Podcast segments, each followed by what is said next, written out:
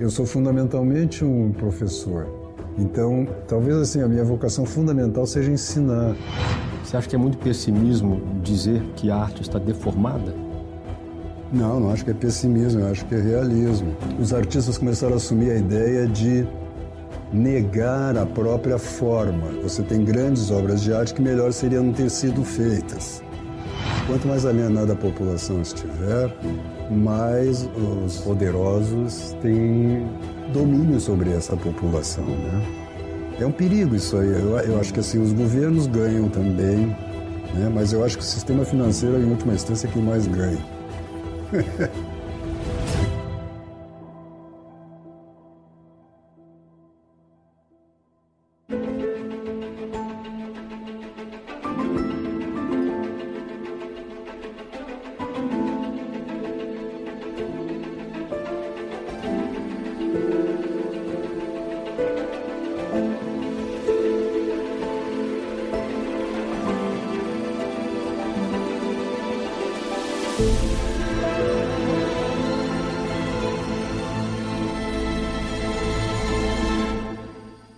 seja bem-vindo ao Contraponto. Antes de começar o programa, queria te fazer um convite. A Brasil Paralelo está produzindo uma investigação inédita sobre a insegurança pública no Brasil. Quem quer que viva no Brasil de hoje sabe que a insegurança é um problema central na vida de todos os brasileiros. O documentário se chama Entre Lobos, está em produção há quase um ano, tem cerca de 30 entrevistados e por isso tem tudo para ser um grande filme da BP. Para você saber mais sobre esse documentário, faça o seu cadastro no link que está na descrição desse vídeo ou acesse o site entrelobos.com.br. Meu convidado de hoje é ator, diretor de teatro, tradutor e professor formado em artes cênicas pela Universidade Federal do Rio Grande do Sul, em Porto Alegre, cidade onde nasceu. Há 30 anos fundou o Grupo Tempo, que, sob sua direção, mais recentemente, encenou as peças Shakespeare Pro 6 e Alto de Natal. Há 20 anos, ele é professor de interpretação e improvisação no Departamento de Artes Cênicas da Unicamp e, em 2015, colocou os pés na internet como extensão de seu trabalho artístico e pedagógico nas áreas do teatro e da tradição cristã. Bom, eu sou Bruno Magalhães e recebo hoje no Contraponto ele, Roberto Malé. Tudo bem, Malé? Tudo bem, Bruno. É um prazer estar aqui. Bom, eu já conheço seu trabalho há muito tempo, desde que você começou na internet de fato, e eu entendi agora, pesquisando para essa entrevista, que ele gira em torno de dois assuntos, basicamente: a interioridade, né, ou seja, a construção de algo interior e a expressão disso para as outras pessoas também ouvi você dizendo que a, a arte ela instaura o ambiente em que nós vivemos, né? cria a atmosfera da cultura. E também ouvi de você algo interessante, que o artista é esse mediador. É engraçado que eu sempre ouvi que o filósofo é o mediador, o Eros é o mediador, Platão disse isso, mas você diz que o artista é o mediador entre o pensamento e as demais pessoas. Sim. A questão é de onde ele busca esse material para traduzir isso que ele pega e como que ele traduz isso. É, ele é tanto a própria palavra ator, hipocrites, né, no grego, que vai, veio dar no hipócrita, né, exatamente pela ideia de fingimento, né, de que o, é, o ator seria um fingidor. É um fingidor, né? como diz Fernando Pessoa. Como diz o Fernando Pessoa, o poeta é um fingidor, e ele diz brilhantemente, né? ele finge tão completamente que chega a fingir que é dor, a dor que devera sente. Então, é essa tradução entre uma experiência que inclui a inteligência, porque é uma experiência humana, né? a experiência da realidade seria a fonte disto, né? segundo o que você pergunta, e a expressão desta experiência, né? quer dizer, essa, esse fingimento. Né? Esse hipocrites vem do, do intérprete dos oráculos. Né? Então ele traduz exatamente um símbolo, vamos dizer, algo que os outros, as outras pessoas que estão ali em torno do oráculo não interpretam, elas simplesmente veem o signo, não sabem o que pensar daquilo, e ele faz essa tradução. Né? Então o filósofo tem essa mediação, como o próprio Platão diz, mas ele, essa mediação se dá em termos de meditação, de raciocínio, né? de exposição, vamos dizer assim, a partir da inteligência, mas em parte porque o próprio Platão era poeta, né? E quando a gente chega nos finais, né, dos livros dele, ele, em geral, quando chega num assunto que já é praticamente impossível traduzir no discurso racional, ele entra com um mito. E, portanto, ele entra com a arte, ele entra com a poesia. E nos dá um símbolo, né? Então, a diferença é que o filósofo, filósofo ele traduz isto num discurso mais ou menos ordenado, mas é discursivo e é racional. Enquanto o artista traduz essas percepções em símbolos, em imagens, né, que tem uma carga simbólica. Então ele é um, ele é um mediador. Eh, o filósofo, ele, essa mediação do filósofo não atinge a maioria da população. Né? Se você, o homem comum, abre um livro de Platão, abre um livro de São Tomás, né? é, é um enigma para ele. Né? Então você precisa de uma formação intelectual mesmo para receber o que ele mediou, vamos dizer assim. E o artista ao contrário. O artista ele traduz em símbolos que são acessíveis ao homem comum. Se a gente olhar a nossa cultura, né, gente, na nossa não, qualquer cultura, mas pensando na nossa, nós estamos sendo bombardeados até hoje em dia de imagens, sejam visuais, sejam sonoras, que são produzidas por artistas. Não é? Mesmo um professor, um filósofo, ele atinge uma parcela muito pequena da população. Né? Já o artista pode estudar esses filósofos né? e, e, é, os assuntos que um professor desenvolve, mas quando ele vai traduzir isto, ele traduz a partir da experiência da realidade e não traduz uma teoria, vamos dizer assim, né? Quer dizer, ele deixa para aquele que está para aquele que absorve a arte, a tarefa de traduzir, por sua vez, também para a sua própria existência. Sim, numa, e uma tradução que é simbólica também. Ele, ele não decupa, vamos dizer assim, a, o símbolo né, num discurso. Isso aí só um estudioso já né, da, das artes é que consegue fazer essa tradução discursiva. Não é? Mas ele, na verdade, nos dá as artes nos dão a, as imagens através das quais nós entramos em contato com a realidade. Ou, o que hoje em dia é comuníssimo, as imagens que nos alienam da própria realidade, porque é, esse é o grande perigo das obras de arte, né? Elas são usadas e hoje em dia não só com a propaganda, mas com a propaganda que não seria hoje em dia nem é propaganda mais ideológica, já é uma ação mais sutil, que é a formação de um imaginário, vamos dizer assim, né, que vem carregada de um sentido ideológico. Isso é, de uma certa forma, uma novidade na história da humanidade. Né? Os artistas nunca tiveram, por mais que eles tenham posições políticas e mesmo ideológicas claras, vamos dizer assim, quando eles produzem a obra, eles produzem a partir da, eh, dessa, vamos dizer, intuição expressiva que se dá através de imagens.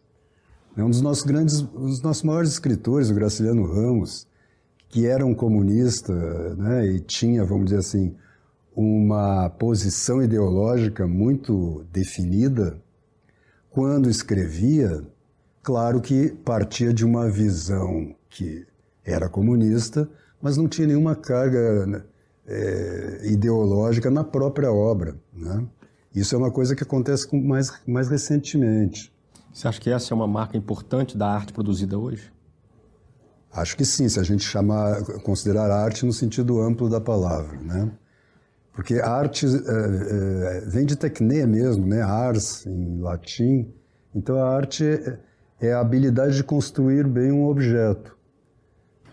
Depois do Renascimento é que começa essa ideia de que as artes são as artes expressivas. O pessoal até fala nas artes do belo, Eu não gosto muito dessa expressão. Por quê? Porque né, nem todas as. O teatro, por exemplo, não é propriamente uma arte do belo. Tanto que ela não está entre as, as artes, as sete artes, né? O cinema sendo a sétima arte. O teatro não está ali. Está a poesia, está a pintura. Porque é, no teatro você tem, o, o, vamos dizer, o centro do teatro é a imitação das ações humanas. E essas ações humanas. É, claro que tem uma dimensão de beleza, né? São Tomás traduz a beleza como o esplendor do verdadeiro. Né? Nesse sentido, é, é também uma arte bela. Mas a, o drama, propriamente, não se encaixa muito dentro do conceito de belo, se encaixa mais, talvez, não sei nem de como te onde dizer, no sentido da eh, compreensão da existência humana. É? Quando você pega um Dostoiévski, por exemplo, que nem é teatro, né, mas é romance, você vê que ali o, o tema são os conflitos da nossa alma, né? tanto o anjo que nós temos dentro de nós, quanto os demônios que nós temos dentro de nós, e a luta entre isso. Então, às vezes, é, existe uma beleza, mas não no sentido normal da palavra, né? que é algo que nos encanta, vamos dizer assim, nos revela a harmonia das coisas. Beleza, o belo tem algo de harmônico sempre, né? Então, nesse sentido, eu acho que o drama, mesmo em literatura, não é bem uma arte do belo, é uma, é uma, uma arte expressiva, né? Não saberia como definir. Você acha que é muito pessimismo dizer, como se diz hoje, que a arte está deformada? Não, não acho que é pessimismo, eu acho que é realismo. Porque a maioria da. Aí a gente entraria no problema mesmo da arte moderna, né? que a arte começa no início do século XX com uma, com uma ruptura com todas as formas, né? paulativa, uma negação da própria forma. Entende-se que isso tenha acontecido naquele momento porque nós vivíamos um, como civilização, especialmente na Europa, e, mas também na civilização ocidental como um todo, uma espécie de cristalização, de endurecimento das formas, um moralismo excessivo também, que no campo da moral também gerou né, rebeldias, é, e que são justificadas. Havia uma coisa muito racional, muito endurecida. Né? E nas artes, também a arte, essa arte acadêmica era muito forte, né? com referências, vamos dizer assim, é, formais que também estavam se cristalizando. Então começou uma ruptura ali com essas formas, na busca mesmo de revitalizar as artes. Mas isso, os artistas começaram a assumir a ideia de negar a própria forma para encontrar, dentro desse contexto mesmo da cristalização, para encontrar a, a vida real que estava pulsando e que parecia que nas artes não aconteciam. Sabe, se você pensar um, é, a, a, arte burguesa, as óperas, né, naqueles teatros em que assim estava todo mundo impecavelmente vestido, era todo mundo muito bem educado. Se você comparar o teatro dessa época, né, e mesmo o teatro hoje, se você pega teatro, os, os, grandes teatros, assim, todo mundo é em silêncio, não é, respeitando a obra, né, e comparar com uma peça do Shakespeare, né, em que você tinha o povão assistindo, que reagia, falava alto, tinha vendedores no meio da plateia, era uma espécie, tinha um caos ali, era mais próximo do futebol do que de um teatro burguês, né? Então, eles começaram a romper com isso, só que chegou um momento que já tinham quebrado com todas as coisas, e aí não, não sobrou nada, não é? Você tem uma arte mais erudita, né, não seria nem a palavra erudita, mas mais sofisticada, né? que começa exatamente por ser sofisticada e subentender uma formação para o espectador, quando você pega é, um dodecafonismo, quem é que entende aquilo lá? É preciso muita formação cultural para captar a beleza que há ali. Né? O que o Ortega Gasset falou um pouco lá em 30, 40, né, sobre a desumanização da arte, né? a arte começou a perder contato com o povão. Povão que eu digo as pessoas comuns. Né? E começou a ser uma coisa também inédita, eu acho, na história da humanidade, que é a produção de obras de arte para artistas. Porque fora do âmbito artista ninguém estava entendendo o que estava acontecendo. Né?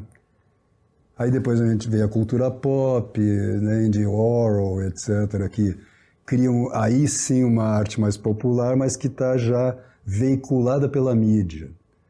Né? Aí o que, que aconteceu? Aí, aos poucos, é, a coisa foi degradando e o que a gente vê hoje, quando tem uma forma, ela é muito primária e aí eu acho que não está é uma consequência de uma coisa muito mais ampla, social mesmo e cultural, né? Que é uma espécie de desaparecimento da, das dimensões mais altas da existência. As artes ficam ou se rebelando e tentando ainda na esteira aí do, das, do movimento da, comunista e da escola de Frankfurt, destruindo a cultura ocidental cristã, né, para na esperança de que surja algo que seria melhor, né? ou então você tem é, uma arte que a, apela aos instintos mais básicos, né? que no fundo assim é, são sexuais. Se a gente olhar né? o que a gente ouve em geral em música hoje, está muito apelando mesmo para uma coisa muito corporal, sem nenhuma. Quando eles falam em amor, eles estão falando em sexo, na verdade. Não tem nada contra sexo, mas sexo é sexo e amor é amor. Né? Nos últimos 30 anos isso piorou formidavelmente. Mas é curioso que você fala dessa expressão do Ortega y Gasset, a arte que foi desumanizada, ou seja, foi afastada do, do homem comum. É, hoje em dia, qualquer pessoa tem um smartphone, está ouvindo uma música e essa música não é aquela arte é, da qual fomos alijados, né? Não. Pois é. É uma outra coisa aí que apareceu. Quem que ganha com isso? Os... Com o estado da arte atual? Os... A arte consumida pela população. Olha, os poderosos, as grandes fortunas, esse pessoal que está tá querendo forjar um novo mundo aí, uma, essa nova ordem mundial que é uma novíssima ordem, não é mais a nova ordem mundial que se pensava, né? é uma outra coisa. Mas eu acho que são as pessoas, porque se você pegue, por exemplo, a formação de um filho do Rockefeller, é arte, é arte tradicional. Ele não vai. Né? Isso aqui é feito para, vamos dizer, alienar a população. Quanto mais alienada a população estiver, mais os, os poderosos têm é, domínio sobre essa população, né? É um perigo isso aí. Eu, eu acho que assim os governos ganham também, né? Mas eu acho que o sistema financeiro, em última instância, é quem mais ganha. Você fala muito da ideia de que, quer dizer, que não é sua, claro, é de Aristóteles lá atrás, né? De que a arte é a produção de um objeto externo, né? E de que a moral, por sua vez, é a modificação do próprio agente, né? Sim. Mas estava pensando sobre isso. O artista, ao produzir uma boa ou uma má obra de arte, ele de algum modo se modifica também. Quer dizer, isso retorna, Sim. isso retorna a ele, isso volta a ele. Ele se torna melhor ou pior conforme a qualidade da sua obra. Isso significa que a arte pode ser julgada moralmente? Eu acho que não enquanto arte, né? mas dentro, é, inserida num contexto mais amplo, humano mesmo, sim, você poderia fazer um julgamento moral, vamos dizer, sobre as obras de arte. Você tem grandes obras de arte que melhor seria não ter sido feitas. Você está entendendo? Mas você não pode Por exemplo, negar. Uma que... grande obra de arte que não precisaria ter sido feita. Por um exemplo. exemplo? É. ah, não sei, deixa eu, eu vou deixar para daqui a pouco, vou deixar processando no meu cérebro aqui, ver se acha alguma grande. Ó. Algumas obras do Brecht, por exemplo, eu acho que encaixam-se nisso, porque elas têm uma. Mas eu não consideraria o Brecht, Brecht. Eu acho que assim, das grandes obras de arte, aí não. É, né? Acho que as grandes obras de arte, o que caracteriza elas é a universalidade. Portanto, elas transcendem esses problemas. Quer dizer, elas, por mais que tenham, vamos dizer, aspectos que podem ter um efeito pernicioso, eles, eles dentro do contexto, eles não, já não são perniciosos. Né? Então, é, é, se houver sinceridade, uma profunda sinceridade do artista, por mais que ele esteja errado em alguns pontos, ele é mais benéfico para a sociedade do que um artista que, vamos dizer, seja moralmente muito bem formado, seja um homem bom, mas não domine o seu ofício. Este é um problema que aconteceu também no Ocidente moderno. Uma progressiva alienação dos artistas da dimensão religiosa, né? o que veio hoje acabar numa produção de que eles chamam de arte aquilo ali, de arte litúrgica, mas não é. Sabe o que aconteceu né, na segunda metade do século com a igreja, aqui no Brasil, por exemplo, é a construção de templos que não são templos, que são caixas muitas vezes, quando não são aberrações que passam na cabeça do artista. Nós temos lá a própria Catedral de Brasília pra, como exemplo disso, né? É, ou, e na música pseudo-litúrgica também. A música que se toca nas missas não é uma música litúrgica. No máximo, ela é uma música devocional. Não é? Então, não são grandes artistas que estão fazendo isso aí. Você vê na música popular, por exemplo, não de agora, que até eu conheço muito mal, mas da, da minha juventude, você vê exemplos de canções que seriam melhor, cairiam melhor numa missa do que o que a gente ouve aí. Né? Como, por exemplo, Eu Sei Que Vou Te Amar, do Tom Jobim e Vinícius. Romaria, por exemplo. Hein? Romaria. Romaria. Né? Romaria mais ainda porque está assentada mesmo numa tradição popular mesmo, não é, não vem da mídia. As pessoas confundem arte popular com arte midiática, né, com arte veiculada pela mídia, pop, talvez a gente pudesse chamar. E elas acham que isso é popular, não é.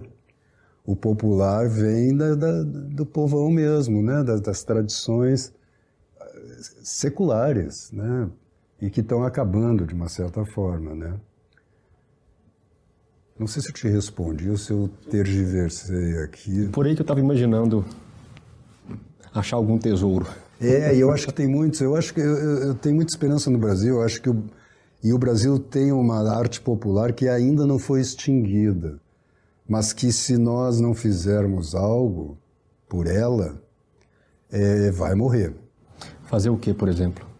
É, Fomentá-la de uma certa forma, mas é, sem tentar utilizá-la para projetos políticos ou sociais. Pelo contrário. Mas o que e, e aí entra o sistema, o pessoal quer ganhar dinheiro com isso também, né? Então você vê que é, alguns eventos, como aquele festival de São Luís de Pari, Paraitinga, Parintins, Parintins, é, enfim, festivais como no, no Rio Grande do Sul tem muito também de música gauchesca, né? eles começam a, a, a, ser absorvidos pela mídia e às vezes também por empresários que estão ali. Ainda eu entendo que o empresário queira ganhar dinheiro esteja pouco lix, se lixando para a arte popular, não é? Mas isso acaba é, impedindo que esse, essa tradição cresça né, e se desenvolva. Nós temos no, no Brasil o exemplo do Elomar, né, que faz, é, que é um raro exemplo porque é alguém que criou baseado numa arte popular, mas era um cara que tinha uma formação, tem uma formação erudita também, consegue fazer uma arte profundamente popular sem, vamos dizer assim, sem que é, seja uma arte que vem da própria tradição. Ele dialoga com essa tradição, absorve e faz uma obra que é considerada assim no mundo inteiro, né? Então acho que nesse nível pode ser feita alguma coisa, mas não é o fundamental. Eu acho que o fundamental é preservar, reproduzir, sabe? Eu, eu ouço muito ainda música antiga e vejo que os meus alunos mesmo, às, às vezes alunos que me acompanham há 10, 15 anos já, desconhecem essa arte. Né? Pré-60, por exemplo, no Brasil, nós tínhamos grandes compositores populares que faziam letras de música que hoje são impensáveis. Né? É, Ataúfo Alves, enfim, é, Noel Rosa. Era uma arte popular, sim, tocava na mídia, mas ao mesmo tempo estava formando o povo, tinha um vocabulário, né? Tu és estátua majestosa do amor. É um poema que hoje os poetas em geral não chegam nesse nível, né? Então eu acho que tem que ter um, é, é, exige muito sacrifício também. Hoje em dia pela, vamos dizer, pela quantidade de eventos artísticos e de consumo de arte. Né? No cinema está acontecendo a mesma coisa, né? Você tem uma produção enorme de obras de arte, mas de qualidade é o que? 5%, 3%, né? Eu não sei o que fazer em relação a isso. É que o que tem que fomentar mesmo é que é, obras de arte que cheguem na população. Né? Você citou aí essas duas que nós fizemos no Grupo Tempo nos últimos anos, e ambas, ambas têm uma linguagem mesmo, né? É, tem um sotaque paulista, sabe? De, né? Então é um Shakespeare, tanto que chama Shakespeare Proceis, onde a gente pegou cenas, pequenas cenas, poemas também, alguns sonetos do Shakespeare, Algumas músicas a gente eh, teve acesso, né? existe editado já isto, as partituras da época, da música que se tocava mesmo né? nas peças do Shakespeare. O Nelson, que era o músico que trabalhou com isto, fez alguns arranjos, então nós fizemos uma costura e, de uma certa forma, apresentamos Shakespeare para a população, num, vamos dizer, com uma elocução é, paulista. Né, com, então, é, a, a, Mas esse pessoas... Proceis é mineiro, não? Hein? O Proceis é pois mineiro. Pois é, Proceis desse jeito é mineiro. é. é. E, então, uh, as pessoas acabam absorvendo. Você tem que trabalhar lá na base. Olha, no Brasil nós vamos ter que começar... Estamos começando, eu acho, o próprio trabalho, eu acho, daqui, da Brasil Paralelo, é essencial nesse sentido, nós temos que oferecer para as pessoas a própria tradição. E os meninos que chegam hoje, e é compreensível, eles estão querendo criar coisas novas. Ok, mas eu acho que até pode fazer, mas eu acho que tem que primeiro recuperar a história, como se assim nós tivéssemos um interregno aí de 50 anos.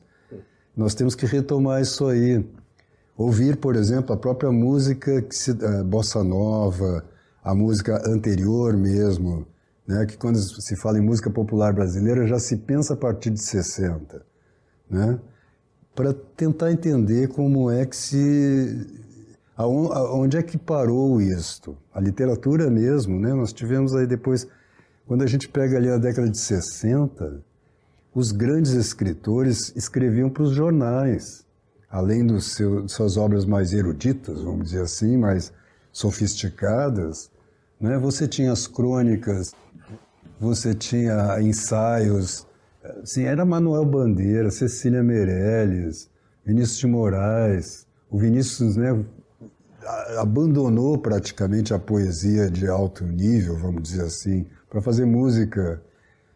Alguns lamentam isso. Bom, de fato, talvez ele em termos de literatura universal, ele pudesse ter cooperado mais se continuasse fazendo aquilo ali. Entretanto, ele traz para a população formas poéticas de alto nível. E as pessoas cantavam aquilo, eu me lembro, eu, eu vivi um pouco isso aí. As pessoas cantavam coisas que hoje são incompreensíveis. Usam, tem um vocabulário que hoje parece meio erudito mas era normal. Sabe outra coisa que também a gente brinca um pouco lá nesse Shakespeare? são os provérbios, desapareceram do horizonte. Não é? As pessoas, eh, o Brasil tinha, se você pegar lá 50, 60, eram inumeráveis os provérbios que a gente usava. E o provérbio é exatamente uma síntese né, poética. Né? Quem está na chuva tem que se molhar. E, assim, e eram muitos, muitos. Então acho que tem que recuperar essas coisas primeiras também, sabe? Trabalhar em dois níveis, de cima para baixo e de baixo para cima. Recuperar o que vem do chão mesmo, né, da cultura popuar, você, vê, você pega um Dorival Caymmi, por exemplo, também ele bebia muito na música da Bahia, não é? é e ao mesmo tempo de cima para baixo. Acho que tem que traduzir isso que a gente falava antes, né, do mediador. Né? É, o artista ele tem essa característica. Ele, de uma certa forma, ele tem que ter uma vida mais sacrificada, mais ascética né, para poder contemplar realidades que são mais altas e não são acessíveis diretamente às pessoas. E aí traduzir isto em imagens que sim são acessíveis. Então, a arte sempre foi o, uma fonte de sabedoria para a população.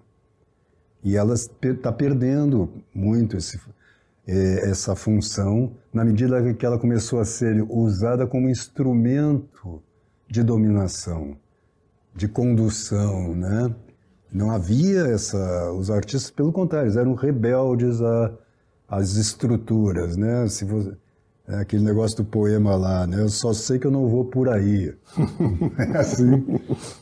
Agora, é, eles têm até, eu vejo que muitos têm a ilusão de que são rebeldes, mas eles estão obedecendo aí ao, vamos dizer, a ordenação do mundo que vem dos grandes empresários, dos grandes da ONU, enfim, né? Malé, no, no seu site você disse que ficou uh, longos anos na solidão dos estudos, da leitura e dos estudos, e se propõe então, por meio do seu site Convivium, a facilitar, entre outras coisas, o amadurecimento das pessoas. Sim. A questão é, em que direção vai esse amadurecimento que você busca auxiliar? Um retorno mesmo à percepção da realidade concreta. Nós vivemos hoje eh, uma. Nós vivemos muito na mente. As pessoas acham que estão compreendendo as coisas, mas elas estão apenas compreendendo o sentido dos discursos. E elas confundem isso com a percepção da realidade concreta. Aí não é só na arte, né? Eu criei essa plataforma, o Convívio, exatamente porque há 40 anos, pelo menos, eu venho estudando e eu tenho essa, essa vocação mesmo do intérprete, sabe? Mais do que um criador, eu sou um intérprete. Então eu sou capaz de trocar em miúdos, vamos dizer assim, né, conceitos que lá no Platão, lá no São Tomás, enfim, são muito árduos de captar, né? E então, eu, uh, no meio próprio cristão, onde eu me movo muito, eu sou católico, é, vejo que as pessoas não compreendem mais o que é o cristianismo, porque elas, para compreender hoje, você já não tem, e aí vale também para a visão da própria realidade. Você já não tem uma cultura que esteja, vamos dizer, em harmonia com a própria realidade, é uma cultura forjada pelos intelectuais né, e artistas. Então você já não tem isto, mas ao mesmo tempo você não pode exigir que a maioria das pessoas se debruce sobre os estudos, porque não é a vocação delas. Então, eu acho que hoje é necessário mesmo aparecerem muitos mediadores, pessoas que sejam capazes de estudar profundamente, mas de traduzir isso de tal forma que seja oferecido para as pessoas sem que elas precisem fazer trabalho intelectual. A classe intelectual, em geral, sempre no, nas culturas, nas civilizações, é uma classe pequena. São, uma, são pessoas que aguentam isto aí, e que tem vocação para isto, né? Então o que eu me proponho é justamente traduzir essas ideias né, de uma forma acessível, não são difíceis de captar. elas são difíceis de você captar num nível mais profundo. Mas não é necessário para a vida comum. Você, por exemplo, lembrar que vai morrer devia ser cotidiano. Mas a morte desapareceu né, do nosso horizonte praticamente. Agora com o Covid isso melhorou. né? Mas melhorou em termos, porque as pessoas estão com uma relação neurótica com a morte. Eu queria perguntar se é, é, esse nosso retorno ao tema da morte foi um, um bom retorno. Não foi. Eu acho que assim, a maioria das pessoas é, ficou muito abalada com este problema. De repente se descobriu que se morre. Entendendo? Né? Se você, você deve conhecer um ensaio do Walter Benjamin, ali da, acho que 37, por aí, em que ele fala justamente disso, de que a cultura ali já tinha é, alijado a morte, ninguém mais pensava na morte. E ele usa o exemplo também de que as pessoas antes morriam em casa, né? Então vocês tinham sempre o quarto onde fulano morreu, o quarto onde fulano nasceu, né?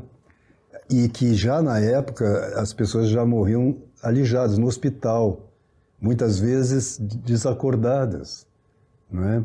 Então que a morte ela foi expulsa da realidade cotidiana, né?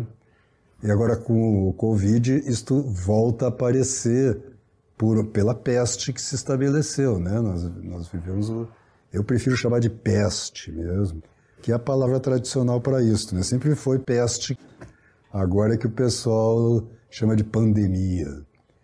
É, veio a realidade da morte, então as pessoas ficam apavoradas de uma tal maneira que você vê essas pessoas estão muito frágeis.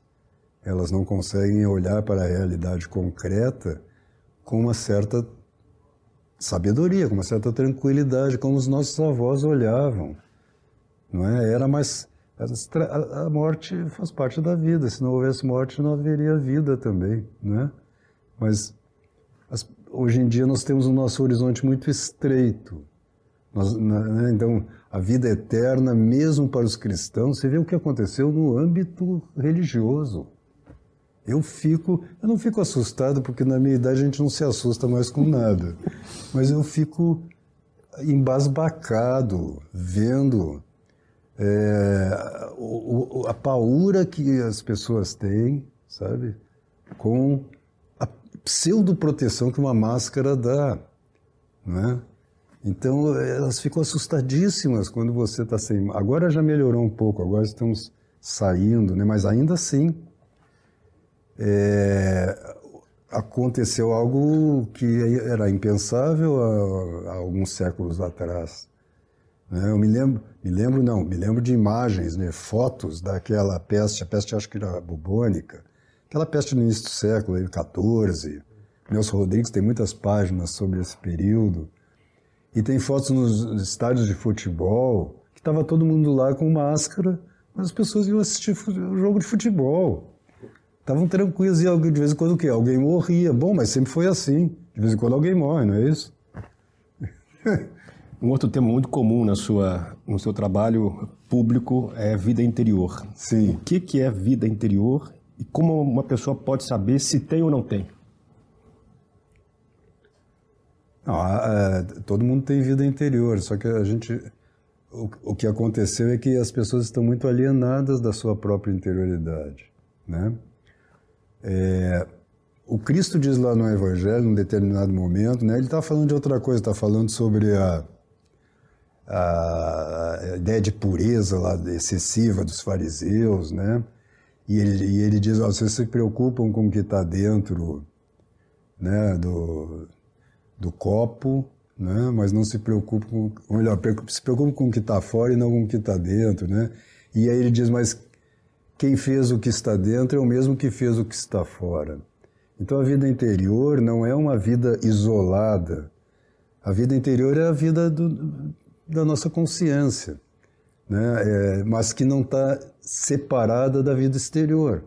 É uma relação, né? quer dizer, nós crescemos absorvendo o que os outros homens criaram, né? o que a, o próprio Deus criou, a própria natureza.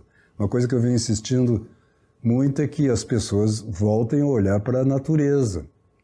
Mas aí quando elas olham para a natureza, elas ficam embevecidas com a natureza, que de fato ela é muito bela, mas não percebem o sentido disso tudo. Então elas começam a viver, elas começam a é, absorver a natureza como quem toma um sorvete. Elas, elas têm prazer em ficar na beira do mar.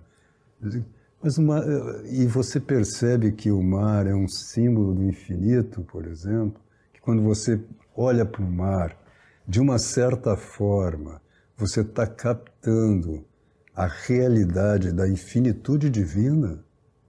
A maioria das, nem passa pela cabeça das pessoas isso. As pessoas não olham mais para o céu, especialmente no ambiente urbano, né? Então elas estão desorientadas, estão fisicamente desorientadas. Se você perguntar para alguém que está passando na rua onde é o leste, a pessoa não sabe. Por quê? Porque ela não sabe onde nasce o sol. Você vê o nível que a gente chegou. Né? Então a vida interior é a vida da inteligência e do amor né, que são aquilo que é interior no sentido que não pode ser tocado, não é? mas ao mesmo tempo a comunicação que se dá entre nós, mesmo entre eu e você que estamos aqui concretamente, se dá através dos corpos. Então, mesmo o, quem fez o que está dentro fez também o que está fora. Né? Então, Deus se revela para nós através da natureza, do mundo que Ele criou, e, portanto, de fora para dentro, e se revela para nós no nosso interior também, porque é Ele quem está nos mantendo na existência. E, portanto, Ele está no centro da nossa alma, né? Como disse Santo Agostinho, Ele é mais eu do que eu mesmo, não é? Então, a vida propriamente interior, a vida de oração, de meditação, é quando você se volta para esse centro e tenta abrir-se, mais do que assim entrar em contato, abrir-se para essa realidade que está presente no seu centro. Né? Então, tem uma espécie de dialética aí entre o fora e o dentro. Acontece que nós ficamos só para fora uh, atualmente. Tudo, né? As, pe as pessoas não aguentam cinco minutos de silêncio sozinhas. Elas ficam, elas abrem o celular, ligam a televisão, cinco minutos. Porque elas se perguntam, mas eu, o que, que eu vou fazer? Não é para fazer nada, é só para. Ao contrário, deixa, deixa Deus fazer, deixa o universo fazer. Se você ficar em silêncio, você vai ouvir, né? Você vai ouvir sons que você não ouve, porque são mais sutis e você, não, né? Mas as pessoas não têm mais é, vida interior, portanto elas não, elas de uma certa forma elas estão à deriva elas são conduzidas pelos acontecimentos só. Né? Qual é a virtude fundamental menos cultivada e, portanto, mais necessária hoje? É, eu acho que é o amor, a caridade, no sentido de virtude, mas aí é virtude teologal já, né? É, Aí eu acho que tem que começar pela base mesmo, sabe? Tem que começar pela temperança, quer dizer assim, tem que diminuir a quantidade de coisas que a gente absorve. Né? Temperança no sentido amplo, não só da comida, né? mas hoje em dia, aliás, os psicólogos aí estão muito preocupados com isso, e os pais também, né? Mas os pais estão preocupados com isso e é, com tem um grupo né? do WhatsApp para discutir esse problema. Né? Quer dizer, eles estão lá no celular também. Essa coisa da, da, é, da informática, né, do, é, tomou conta das coisas de uma. Então, a quantidade de coisa que as pessoas absorvem sem processar é enorme. Então, eu acho que assim, o, a temperança nesse sentido de assim, ele, diminuir a, a quantidade de coisa, de informações que nos chegam, é o princípio de tudo, porque é a base. Se você não tem isso, não adianta ir, tentar ir adiante. Né? Você vê, outro dia eu vi um padre falando sobre a padre Paulo Ricardo, e que ele comentava assim, ó, as pessoas não aguentam o silêncio durante a missa. Tem que estar sempre preenchido. E se fica em silêncio e passa um minuto, parece que passou uma hora, né? Então acho que assim é mesmo um, um, uma espécie de purificação, de limpeza da, de, das informações. Aí é o começo de tudo. Porque não adianta tentar ir adiante se não tiver isso aí. Tudo vira informação e fica um caos mental, né? Acho que é preciso abrir-se para a realidade. Eu tenho insistido bastante lá nas lives que faço no YouTube, na percepção do mundo concreto. Olhar, abrir os olhos, abrir os ouvidos e, e calar a boca, né? Deixar de parar um pouco de emitir para poder perceber. Porque senão essa emissão é falsa, você não está falando de nada. Você está falando do que está na sua cabeça só. Você não percebeu nada. Como é que você define a sua atuação pública hoje?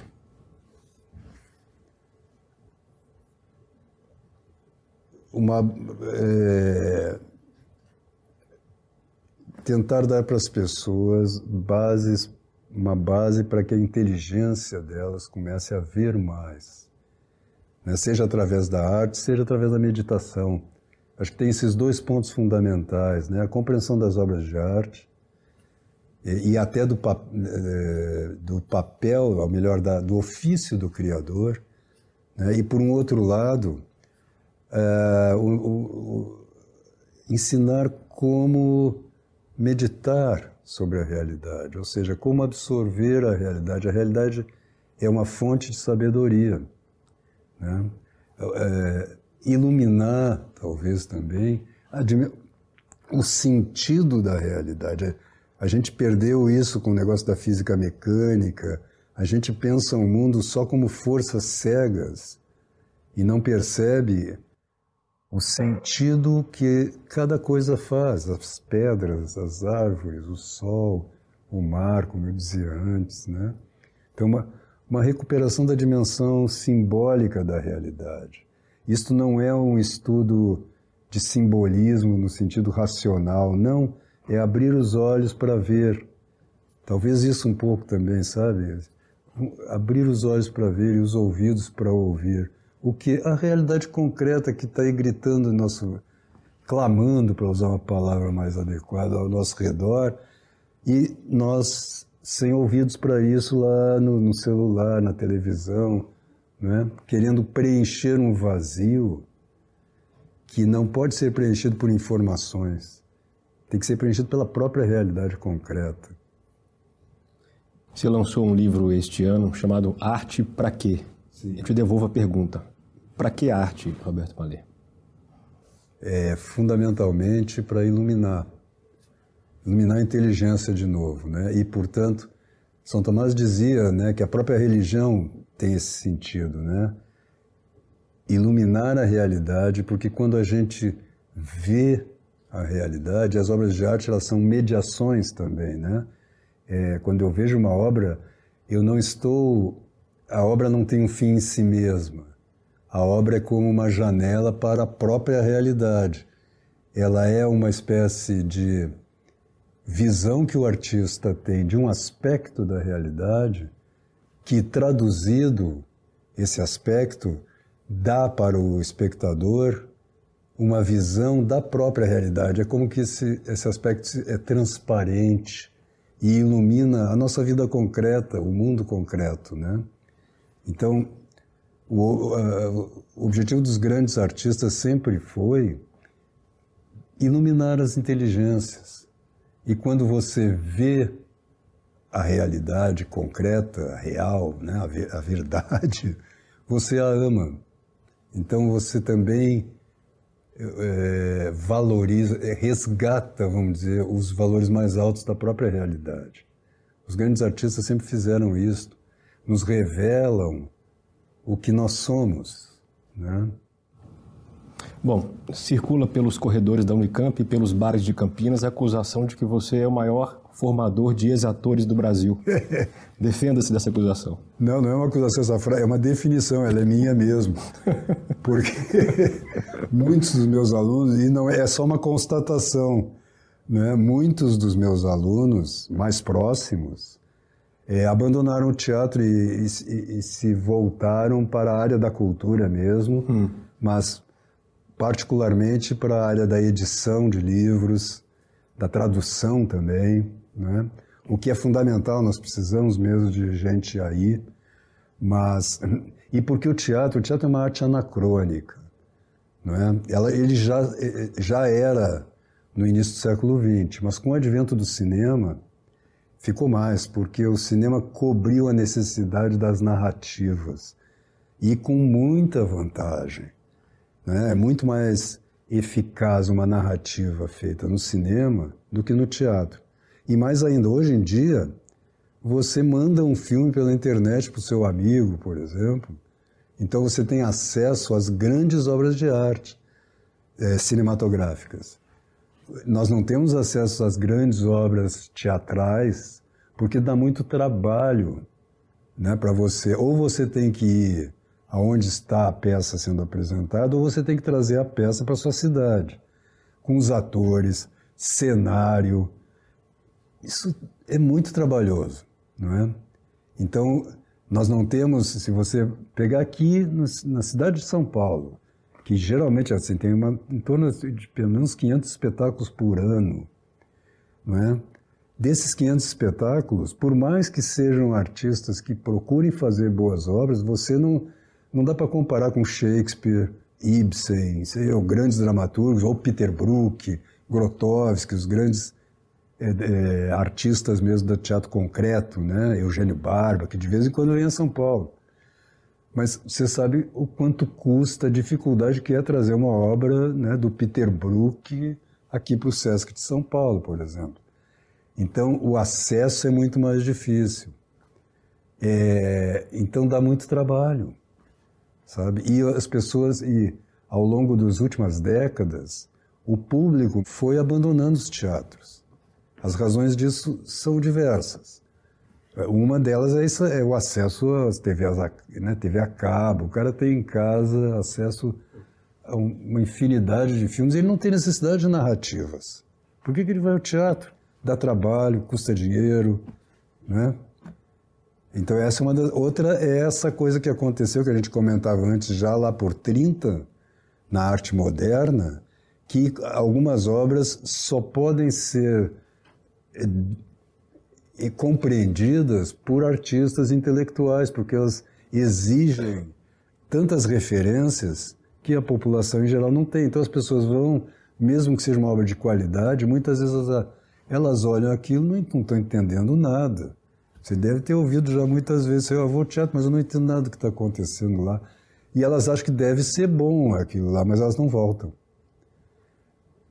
desapareceram, ainda não, aqui em São Paulo, por exemplo, na cidade ainda a gente tem grupos, mas são poucos, que se dedicam a montar peças tradicionais, antigas, para que as pessoas conheçam, porque tem essa característica. Cada vez que eu monto um Shakespeare, ele é novo, de uma certa maneira. E, entretanto, tem 500 anos. Não é? Você revivifica aquilo lá, né? Mas, ao mesmo tempo, hoje em dia você não tem nenhum elenco para fazer Shakespeare em geral, como deveria ser. Você precisa ali de vinte e poucos atores. Qual é o grupo que tem vinte e poucos atores atuando hoje? Nenhum. Então você faz um elenco que é assim, você contrata pessoas, já não é um grupo que tem uma trajetória, uma linguagem própria, né? Então o teatro oferece tantas dificuldades que os meninos em geral assim quando percebem isso saem, né? Porque eu acabo formando pessoas assim eh, eh, formando culturalmente. Pois é, eu queria saber isso, porque a sua resposta está indicando que, bom, o teatro hoje é assim e os alunos então preferem mudar de perspectiva, mas a brincadeira que você faz parece indicar que você protagoniza algum papel nessa mudança dos alunos. É, mas aí é só uma brincadeira. Eu nunca mandei ninguém sair do teatro, nem sugeri isso. E pelo contrário, tem, eu tenho dois alunos, né, que são um casal, né, o Roger e a Juliana, que estão dirigindo o Grupo Tempo atualmente. Eu passei a bola para eles e eu oriento. Esses dois espetáculos aí eu dirigi, mas meio à distância. E eles é que estão encabeçando. E tem alguns, eles estão dando cursos, tanto presenciais quanto online. Né? Então eu não sou, não sou contra o teatro, pelo contrário. Eu acho que se devia fazer muito teatro amador, tinha que recuperar o teatro amador, teatro ruim, sabe? o cara pegar peças que sejam acessíveis, um Molière, por exemplo, ou mesmo um Jorge Andrade aqui no Brasil, um Nelson Rodrigues, e montar aqueles textos. Porque os textos garantem a apresentação, tem uma estrutura dramatúrgica ali que já é, é riquíssima. E se as pessoas têm um razoável talento, elas não precisam mais do que isso para fazer. Se tinham o hábito antes do cinema de fazer isso, teatro amador, onde você não exigia do ator um alto nível performático. Né? Se você pegar na Rússia ali, a gente tem notícia né, de que Gogol, o pessoal fazia teatro, de vez em quando fazia, mas era outra realidade. Né?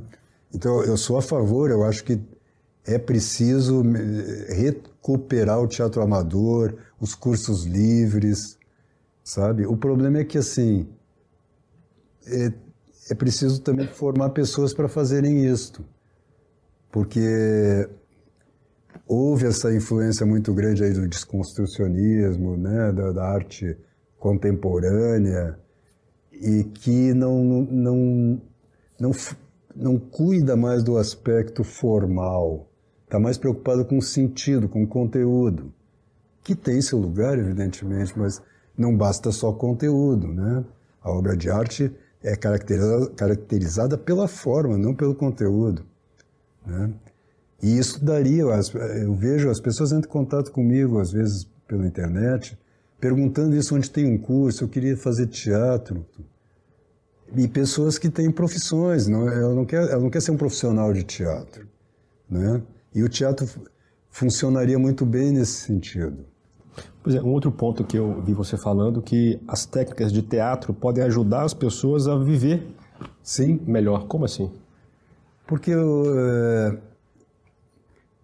o teatro trata fundamentalmente do problema da ação humana, né? O tema do teatro é a ação humana e os conflitos que ela gera, os, os obstáculos que ela encontra, interrelações pessoais, né? Mas eu penso mais até particularmente nisto, é que o domínio, por exemplo, a recuperação da organicidade física, né, que no teatro você é necessária, né? Existem algumas técnicas de relaxamento, por exemplo, e mesmo de é, expressão, expressão corporal, que não é propriamente dança ou expressão corporal como as pessoas entendem, mas um corpo livre de entraves, né? isso pode ser adquirido por técnicas, por exercícios teatrais básicos. Né? E hoje em dia as pessoas são muito travadas, especialmente as pessoas que vivem no ambiente urbano, né? que é a grande maioria. Então, isto é uma das coisas que o teatro pode dar para as pessoas. Outra é a compreensão da própria ação humana. Né? A ideia de que toda ação tem um objetivo, começar a identificar isso na sua própria vida e perceber como é, as intenções, por exemplo, se você pega uma peça como Macbeth, em que você vê que há uma luta constante da personagem entre os seus ideais, vamos dizer assim, que ele persegue mesmo, entre a nobreza de ideais né, e os seus instintos, né, os seus desejos, essa tensão entre desejo e vontade, né, é um tema do teatro. Então, as pessoas descobrirem que elas podem trabalhar com as suas paixões, por exemplo, né? que se você está deprimido, por exemplo, o seu corpo acompanha esse estado de alma. Então, se você modificar a qualidade do seu corpo né, e colocar ele aqui, parte da depressão já vai embora. Né? Então, que você é capaz de, eh, vamos dizer, dominar em boa parte de suas emoções e não ser vítima delas, como a maioria das pessoas é. Ou se você está muito agitado, entusiasmado, se você respirar, se você tiver um certo domínio sobre a sua musculatura e seu organismo físico, você acalma-se. Né? Então, o domínio sobre essa relação entre estado físico e estado de alma é um assunto do teatro, do trabalho do ator, que seria muito benéfico para a maioria das pessoas. Você poderia fazer um, um curso sobre, assim, aprenda a viver melhor, sabe? Só é, mostrando como o, a minha relação com o corpo determina o meu estado de alma. Essa coisa que as as pessoas às vezes me perguntam, eu fico muito nervoso quando eu vou falar em público. Não é? Por quê? Porque a pessoa não respira. No dia a dia, isso não tem muito problema, ela continua viva, comendo, falando, etc. Mas quando ela vai para uma situação mais exigente e que pede uma relação corporal mesmo, né? É, ela não consegue, ela não está à altura da situação. E isto por quê? Porque de fato ela não sabe respirar. Ela expira, ela não expira quase. Ela, a respiração dela está aqui em cima em geral, não é abdominal, que é a respiração orgânica. Então, as técnicas de formação do ator, elas buscam a recuperação da organicidade física. E isto tem um efeito muito grande sobre a, o psiquismo, sobre a alma. Né? Bom, o seu perfil de professor de teatro e com uma abertura sincera à religião é bastante incomum hoje em Sim, dia, né? É. é. Especialmente a religião católica. Católica, principalmente, é. é. Essa sua característica, de algum modo, repercutiu ou repercute no modo como os professores e alunos da Unicamp enxergam você? Hum, é, em alguns, acho, naqueles mais preconceituosos em relação ao catolicismo. Mas não é uma coisa que, não é uma pressão que eu sinta, vamos dizer assim. Não. Sim. Meu diálogo com os colegas não tem problema nenhum, nunca tive. É, e alunos, com a sua maioria, também não. Agora, alguns que têm essa referência né, e que identificam o catolicismo com uma espécie de reacionarismo, uma coisa dura, né, que está um pouco no imaginário das pessoas, aí tem uma certa dificuldade. Eles tiveram mais dificuldade, não é, foi nem exatamente com isto, mas com a minha trajetória, que foi durante muitos anos, em boa parte, no humor. No humor? No humor. Porque hoje em dia não dá mais para fazer piada, né? Você só pode. Ah, sobre católico dá, sobre cristão aí tudo bem, sobre o Papa. Mas as outras piadas em geral, sempre as pessoas se sentem ofendidas. Quando você né, pega tipos, você vê que está desaparecendo da própria televisão. Se você pegar aquela escolinha do professor Raimundo, hoje, aquilo é impensável. Porque são todos tipos, e o tipo, por definição, exagera um aspecto só da personalidade, né? É o avarento, ele só pensa em dinheiro. Então, se ele vai casar a filha dele, evidentemente isso é um negócio para ele, quer saber quanto ele vai lucrar. Quanto ao avarento, aí não teria nenhum problema. Se você pega alguns outros tipos, hoje, é, as pessoas entendem que se você está fazendo uma piada sobre aquela, aquele tipo, você tem preconceito contra aquele tipo. Então, é, isto aí gerou uma certa confusão em alguns alunos, a ponto de chegar um momento em que eu terminei a minha, a minha carreira de humorista. Eu digo, não vou mais fazer piada. Porque aí até alguns diziam, não, mas não, não precisa parar de fazer piada, só né, não pegar... Faça as piadas permitidas. Aí, é, aí eu digo, não, aí eu não, fa aí eu não vou fazer. Ou eu, fa ou eu faço... Porque o humor tem isto, né? Ele, tem, ele ri de tudo. Não tem... E eles riam muito quando não era algo que eles consideravam é, preconceituoso. Não era. Eu não ah, claro, a gente sempre tem algumas coisas que a gente chama de preconceito. Mas, pô, eu, eu vivi no meio teatral 30 anos, direto, com todo tipo de gente, nunca tive problema. Esses problemas começaram aos 15 anos, mais ou menos. Isso aí houve uma mudança aí na nossa cultura.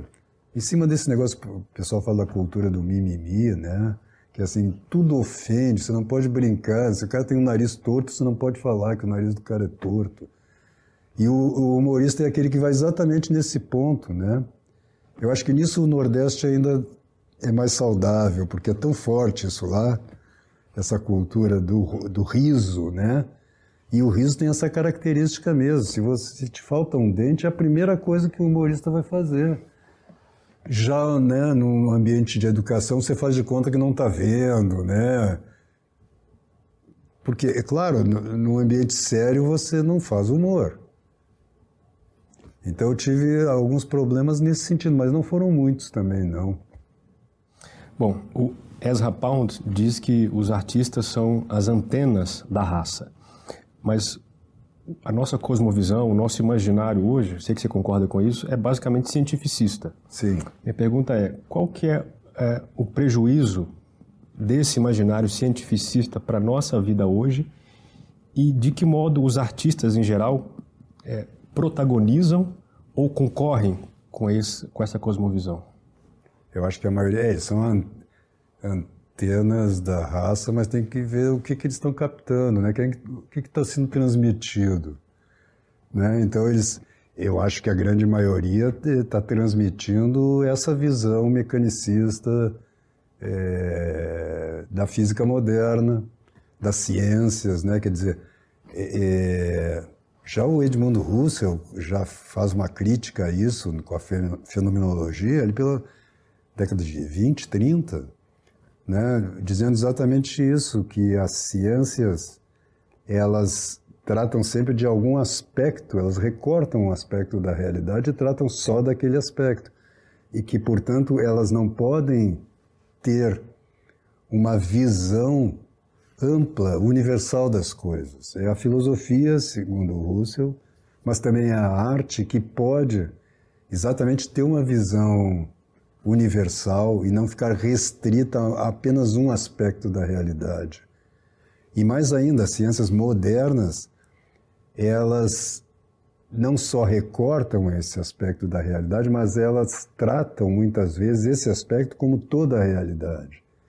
E passam a interpretar toda a realidade a partir daquele pequeno recorte.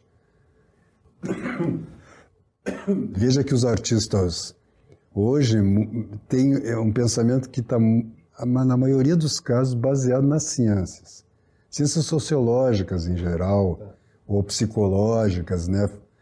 Mas são ciências também. E aí perdem essa universalidade, vamos dizer assim. Então eles acabam, eles acabam transmitindo, captando aí nas suas antenas, na verdade, cosmovisões ou visões de mundo baseadas na ciência. Né? Se você pensar o cosmos hoje como é pensado, é o cosmos ainda da física mecânica, que é pré-relativista, o relativismo ainda não entrou na jogada. Se eu pedir para você imaginar o universo, você imagina um universo de galáxias, né, estrelas, planetas, forças físicas e sem nenhuma presença, sem seres vivos, isso, você imagina um relógio, né? Você imagina um relógio. É a máquina do mundo lá do Drummond, que não é máquina porra nenhuma. Desculpe a... Né? Mas se você, você, quando o Drummond fala dele, dela no poema, você vê que ele se maravilha com aquilo de tal forma que nega a definição de, do mundo como máquina. Mas ele abandona essa visão para voltar para o mundinho dele, que é o mundinho é, contemporâneo ainda, né, positivista, materialista, e sofrendo de mãos pensas, né, e deixa e vê aquilo como uma máquina do mundo, como uma espécie de alucinação, quando na verdade foi um momento de epifania, de revelação, né? Então esse mundo aí mecânico, ele é um recorte só, é só um aspecto da realidade que, há, né, que obedece a essas leis aí. A ideia é mesmo assim, ó, que está lá no Newton já de espaço absoluto, tempo absoluto, ou seja, um espaço vazio onde o universo está contido, é simplesmente um artifício de cálculo. Não corresponde a realidade nenhuma. Né? O Aristóteles dizia que o tempo é a medida do movimento. O que existe é o movimento, não o tempo. Né? O tempo é quando você mede o movimento, né? então você, vamos dizer, uh, avalia aquele movimento. Né? Você quantifica o movimento de uma certa maneira. Né? Aí os relógios, eles são um símbolo disso aí, né? Um tempo que anda continuamente, onde nada acontece. Mas isso é abstrato. Não existe nenhum momento do tempo em que nada aconteça. Né? Mas ainda não está claro para mim como que os artistas caem e caíram nessa, porque me parece que os artistas ditos transgressores são aqueles que mais conseguem escapar desse universo mecanicista, ou não? Sim, aqueles que continuam conectados com a realidade, com a existência. Isso tem até hoje. Eu agora mesmo vinha no carro ouvindo umas canções da Rita Lee. Né? A Rita Lee, você vê quando ela faz as canções, é, ela está sentada na realidade. Tem as maluquices dela, eu digo, ué, não pode ser maluco? Isso não é o problema. O problema é estar alienado da realidade. Né? Aí você vê que às vezes, quando ela vai falar sobre a realidade, vai discursar, aí ela começa a dizer bobagem. Isso está lá na apologia de, de, Sócrates. O Sócrates foi buscar os atenienses, os artistas, para eles explicarem a obra deles e nenhum conseguiu explicar. Nenhum conseguiu. Exatamente, porque é muito difícil você traduzir verbalmente uma visão, né? Mas o artista não é não é, é, é não é esse o, o ofício dele. É traduzir imageticamente, simbolicamente. Né? Então, muitas vezes, Há um belo texto do Lavelli, eu acabei de traduzir, a gente vai publicar agora pela editora Cedro em e-book, inicialmente, chamado Arte como Revelação, em que ele diz que, do ponto de vista do artista, a criação da obra também é a sua concepção, vamos dizer assim. É fazendo a obra que ele vai imaginando a obra, é, um, é uma dialética aqui. E que, do ponto de vista do público, a arte, a obra de arte tem essa característica, ela é ao mesmo, ela gera ao mesmo tempo o desejo e a satisfação desse desejo. Antes de ver a obra, eu não, eu não tinha o desejo por ela, vamos dizer assim. Quando a obra se apresenta para mim, quando eu ouço uma bela canção, eu descubro que eu a desejava. claro que não a desejava especificamente, mas tinha algo em mim que precisava daquilo. Esperava ali, por ela. Que esperava por ela, né? E ao mesmo e à medida que eu vou absorvendo, esse desejo vai crescendo. Então ele, ela é ao mesmo tempo, ela me dá simultaneamente o desejo e a satisfação do desejo. É uma bela percepção, né? Você vê que é um filósofo que percebe isso e que consegue traduzir as coisas, né? A linguagem do, do Ilavelli é muito luminosa, né? Mas ao mesmo e no artista é a mesma coisa do ponto de vista do artista. A gente quer a gente quer realizar a obra, a gente adivinha a obra de uma certa forma, mas não sabe exatamente como ela é. E à medida que você começa a fazê-la, você vai descobrindo como é, o que era a ideia que você tinha. Essa ideia não está pronta na cabeça, né? Então, você vê que artistas, independente do nível da arte dele, quando é um artista de verdade, ele não está tentando nem explicar o mundo, a máquina do mundo, e nem está tentando te dizer o que você deve pensar sobre o mundo ou o que você deve fazer da sua vida. Ele simplesmente está te mostrando o, uma realidade que ele viu através de uma realidade que ele criou, dentro da realidade. Né? A obra de arte é real também. Então, ela é uma espécie de condensação simbólica da própria realidade. Ela está aberta para a realidade. né? Então ela não tem ela não tem um sentido único. Essa ideia de que uma obra de arte tem que ser explicada é burra porque a, a, tem uma, o, o Mário Quintana falava, falava, muito sobre isso, né? E tem um, tem um poema dele que não é nem poema, aquelas frases curtas que ele dizia. Ele diz: se você não entende um poeta, um dos dois é burro. né? Porque, né? E, e, que o poema também, ele diz em outro momento, é que o poema, é, ele não pergunte o que quer dizer um, po um poema. Um poema sempre fala de outra coisa. Exatamente por isso, porque de acordo com o teu momento existencial, com o que está te acontecendo na realidade, aquele poema vai te ajudar a ver esta realidade. Né? Ele é uma espécie de mediador, mesmo como a gente falava. Então ele está iluminando a tua realidade concreta. Então eu vejo assim, eu às vezes admiro alguns artistas que alunos e amigos se espantam. de você gosta desse cara? Eu gosto. Você concorda com tudo que ele diz? Claro que não. não mas não se trata de... Eh, não é um problema teórico. Mas quando ele... Você vê isso, a arte moderna tem essa característica. Aliás, eu acho que é o Victor Frankl que diz isto, que a arte moderna, ela, ela te dá o diagnóstico, mas não te dá terapia. E é genial isto. Não é? Então, quando você vê, por exemplo, a obra do Beckett, né? ou de, assim, obras às vezes difíceis de, é, difíceis de absorção até, mas elas são um retrato daquele artista. Sabe o negócio do Joyce, retrato do artista quando jovem? Diz assim, é, e ele estava meio maluco, ele não estava entendendo nada. Bom, então o retrato tem que mostrar isso. Acho que o Kafka também se encaixaria nisso, né? Kafka. Eu admiro muito, eu, aliás, eu fiz uma adaptação de Na Colônia Penal, no início da minha trajetória como diretor. E, e li, assim, praticamente toda a obra do Kafka. E é, é admirável.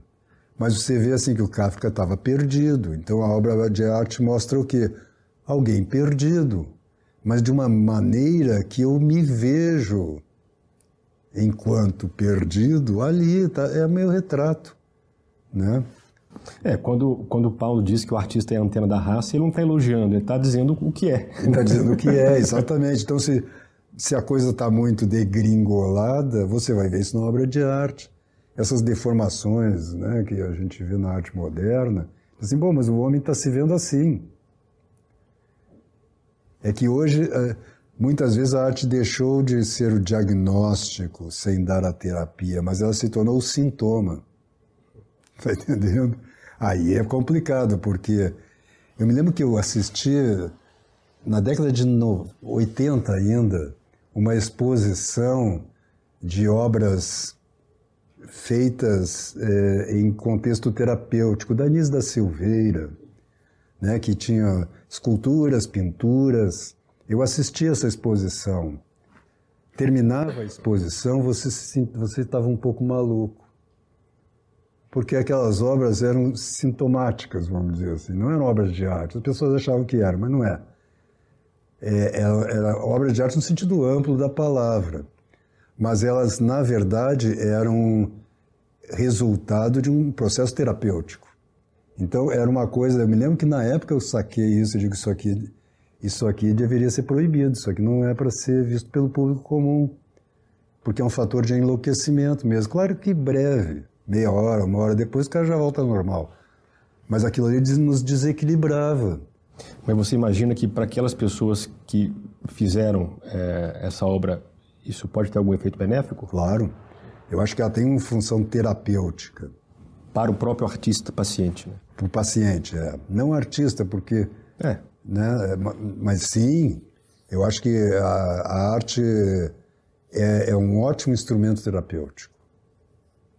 Tanto no, do ponto de vista do terapeuta, que pode captar realidades mais profundas do paciente, né? E que não são acessíveis pelo discurso e nem pela leitura, vamos dizer assim, corporal, né? Então, ela pode ser um instrumento de diagnóstico para o terapeuta, mas ela, sem dúvida, é, já tem muita experiência própria, a doutora Lise, é, de utilizar a arte como terapia mesmo, como instrumento de, de cura. E funciona assim. Só não pode se. É que nem arte e educação, que as pessoas também confundem. A arte para a educação é, deve ser usada, evidentemente, mas não com, os, com a mesma abordagem do que a arte tucur, para o artista mesmo. Porque aí você vai confundir as coisas. Está entendendo? Você, você vai fazer exigências que são necessárias para uma obra de arte e que no processo educacional não são. Né? Então, a medida, as medidas são outras. Ali você está formando a personalidade do aluno. Aqui não. Eu, por exemplo, não trabalho com arte e educação. Conheço até a teoria, até posso orientar um pouco sobre esse sentido, mas não trabalho, porque o que me interessa é formação de artistas quando eu dou aula. E aí você tem algum, alguns critérios que podem ser é, um fator de desequilíbrio se o cara for frágil. Porque ali as exigências são de ordem formais. E, e aí o teatro está pouco se lixando se você é bom ou ruim, se você tem problemas familiares ou não. Não interessa, interessa é a obra. Né? Então você tem, né, no, no, cinema, por exemplo, tem alguns casos, como Klaus Kinski, por exemplo, de atores que estavam à beira da loucura mesmo, mas que conseguiam fazer sua obra de arte. E a obra é impecável enquanto obra, com toda a loucura dele. O Arthur é outro exemplo, né, um grande dramaturgo e poeta francês, e que atuou também, né? E que na obra dele isto acontece, né? Você eh, tem uma mistura ali, às vezes a obra é um sintoma, né? Especialmente mais para o final da vida, quando ele começou a receber tratamento de choque, enfim, né? Então ele, ele era um grande artista apesar dos problemas psíquicos que ele tinha. E não por causa dos problemas psíquicos como alguns acham ingenuamente. Assim, ah, quanto mais maluco o cara for, melhor artista ele é. Não, não tem uma relação direta, não. Malê, a expressão alta cultura é mal vista por supostamente ser elitista. Você, você concorda com esse preconceito em relação a essa expressão alta cultura? Não, não, não concordo com o preconceito, mas concordo com o fato de que ela, eu não diria elitista, porque quando se pensa elitista, pensa mais em termos de classes sociais. E não é, em termos de personalidade, pessoas. Você pode encontrar em todas as classes pessoas que absorvam obras da alta cultura, vamos dizer assim, é, e em todas as classes pessoas também que sejam incapazes de absorver.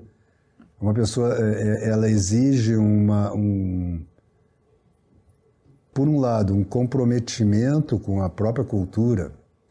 Para absorver obras da alta cultura, né, você tem que absorver obras da baixa cultura e da média cultura também. Você, você tem que se dedicar àquilo, dedicar sua vida a isto. Né?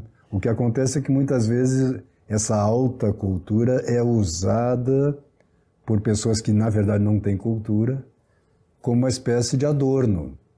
Né? Então a pessoa vai a um espetáculo é, é do Peter Brook para dizer que foi ao espetáculo, né? para citar. Então as pessoas fazem isso. Então tem muito enganador aí na cultura, dizendo que conhece a outra cultura, mas que só tem a informação dela. Isso não é cultura. Né?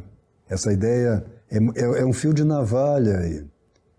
Né? As pessoas que a alta cultura ela exige mesmo um comprometimento com a realidade. A gente nunca deve esquecer que cultura vem de culto e vem de, de cultuar também e de plantar, né? Então a cultura é uma espécie de semeadura que a gente vai fazendo em nossa própria alma e que vai de se desenvolvendo, crescendo, é uma é orgânica.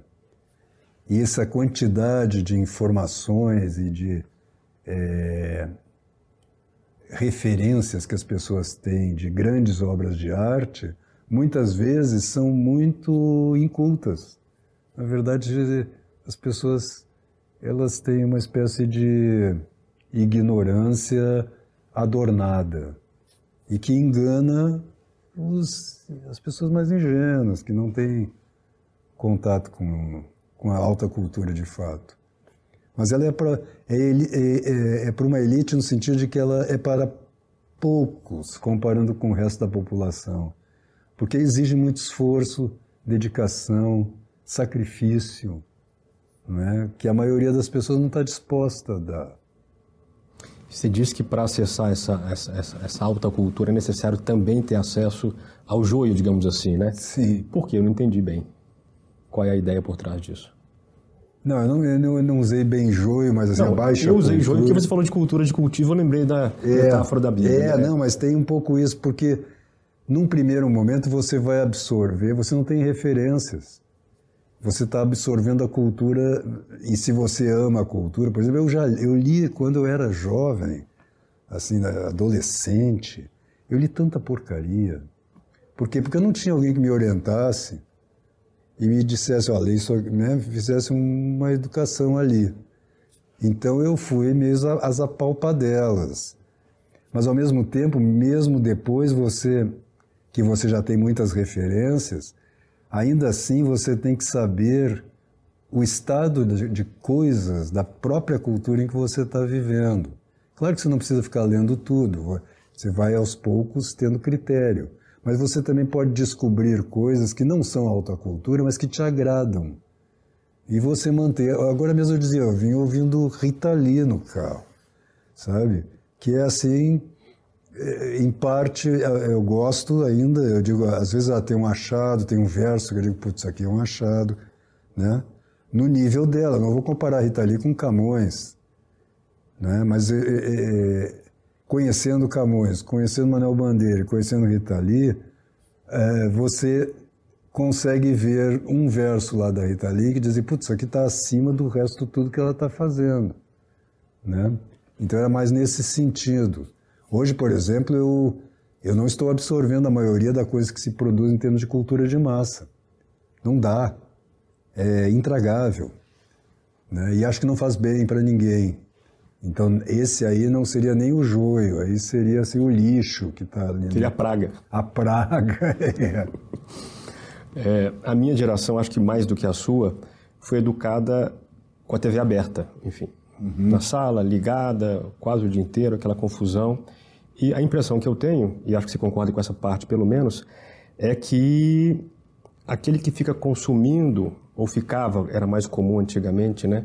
Esse conteúdo ali sem ter liberdade, ou seja, é uma, uma pauta, uma grade, grade já lembra cadeia, né? é uma grade Sim. que você vai seguindo, né? Isso de algum modo influencia você, isso foi programado por alguém. Sim. Na sua opinião, a liberdade que temos hoje com as TVs fechadas, com os streams, com o YouTube, é um modo de fugir disso ou essa fuga é só uma ilusão? Não, eu acho que é num dia nem necessariamente uma fuga, até porque essas gerações mais mais novas ainda, já não tiveram essa TV aberta tão determinante como foi aqui no Brasil, né? Porque isso é um caso, eu acho que também específico do Brasil, de uma emissora ter tanto poder sobre o imaginário de um povo, né?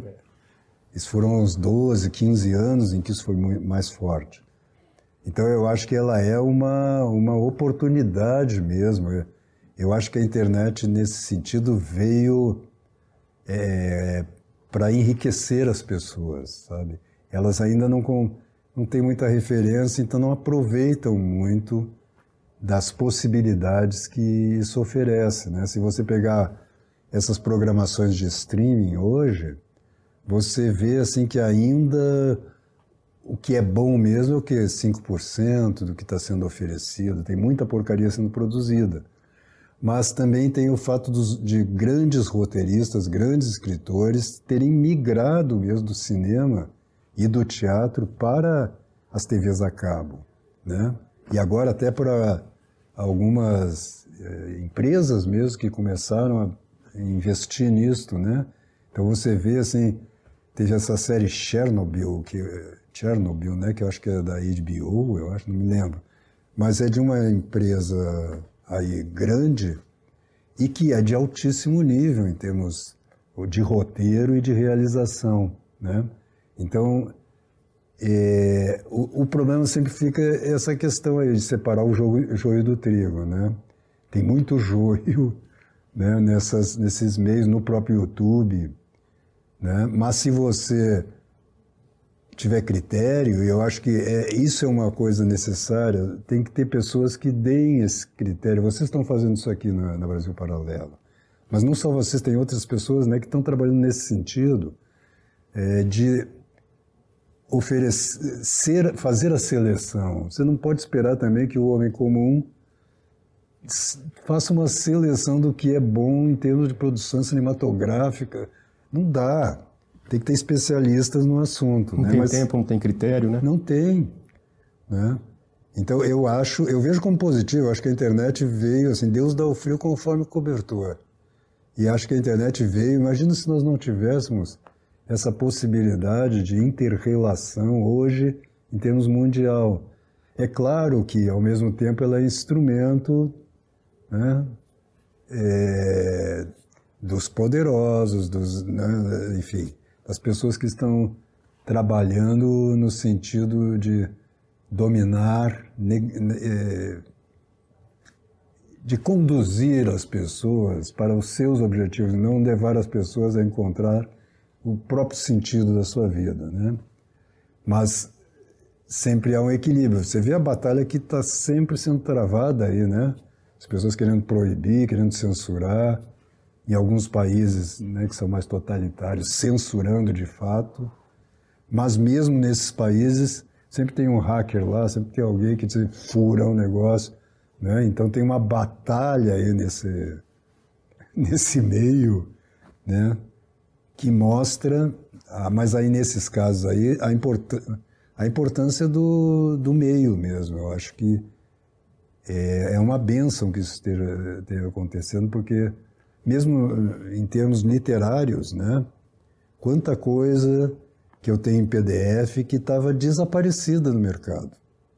Não tinha mais, né? E no Brasil isso é assim, né? raramente você tem uma segunda edição de algum livro. Você tem grandes livros que dizem onde é que tem? Só em sebo e olhe lá, né? Mas hoje não, então tem alguns sites também que eh, publicam obras de domínio, domínio público também, que é, era quase impossível alcançar, né, obter. E hoje estão a acesso, você acessa com um clique. Né? Então, não só é, o, as, o audiovisual, mas a própria literatura também. Né? Você tem é, bibliotecas, o Brasil ainda não está ainda não tá tanto, né? mas em francês, em inglês, pô, você tem tudo muito, muita coisa disponível. Vale, você falou que é católico, mas a gente falou pouco da influência da, da religião no seu trabalho pedagógico. Eu queria te ouvir um pouco sobre isso. Não, no meu trabalho pedagógico mesmo, em termos de teatro. Não, público, público, no, ah, público. no seu site. É, aí, aí tem, uma, tem uma preocupação com isso essencial, que durante muitos anos só se dava para pequenos grupos, em que eu ensinava já, eu estudei muito a tradição cristã, os santos padres, mas não só eles, né? também a tradição moderna, é, os carmelitas, eu tenho um profundo amor pelos carmelitas. É, eu devo a minha conversão em boa parte a Santa Teresinha do Menino Jesus. Fiz um espetáculo do Grupo Tempo, né, na década de 90, com textos de Santa Teresinha, chamava Teresinha mesmo, a minha mulher, a Isabel, e a Dora, duas atrizes do grupo.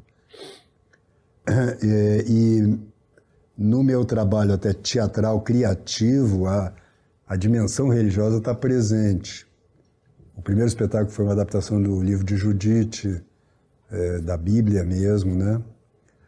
Mas nos últimos dois anos, acho, três anos, eu comecei a publicamente mesmo é, ensinar isto que era só ensinado para grupos de estudo. Porque constatei isso, eu acho que assim, os nossos católicos estão muito. Como eu chamaria isso? Eles ignoram muito os dados mais básicos da religião católica. Eles, eles são ignorantes, né? Por vários motivos aí que não vale a pena agora a gente rastrear. Mas o fato é que as pessoas se contentam com o que é o primeiro catecismo. E depois elas acham que não tem nada mais para estudar, que agora basta você ir à missa todo domingo, nos dias festivos, né? E não cometer pecados mortais, mas se cometer também você se confessa. Acho que a confissão, por exemplo, é só para limpar de pecado mortal, ou seja, não percebem a dimensão mesmo de crescimento interior ou espiritual, a gente pode chamar, que é o, a substância da religião. A religião é para você se tornar todo dia um pouquinho melhor, né? E que só, só com as tuas forças você não consegue, né? Eles não percebiam, mas não percebem muitas vezes isso. Então eu comecei a. Eu fui para o YouTube num primeiro momento, e agora depois criei uma plataforma né, que inicialmente chamou-se mesmo é, a tradição cristã, onde eu pegava esses autores que eu estudava e traduzia isso, falava sobre simbolismo, porque a, a fé, e é uma definição da igreja, é uma virtude da inteligência. E as pessoas acham que a fé é uma virtude da vontade, que assim, é, ela é burra, quando na verdade a fé é uma luz, né?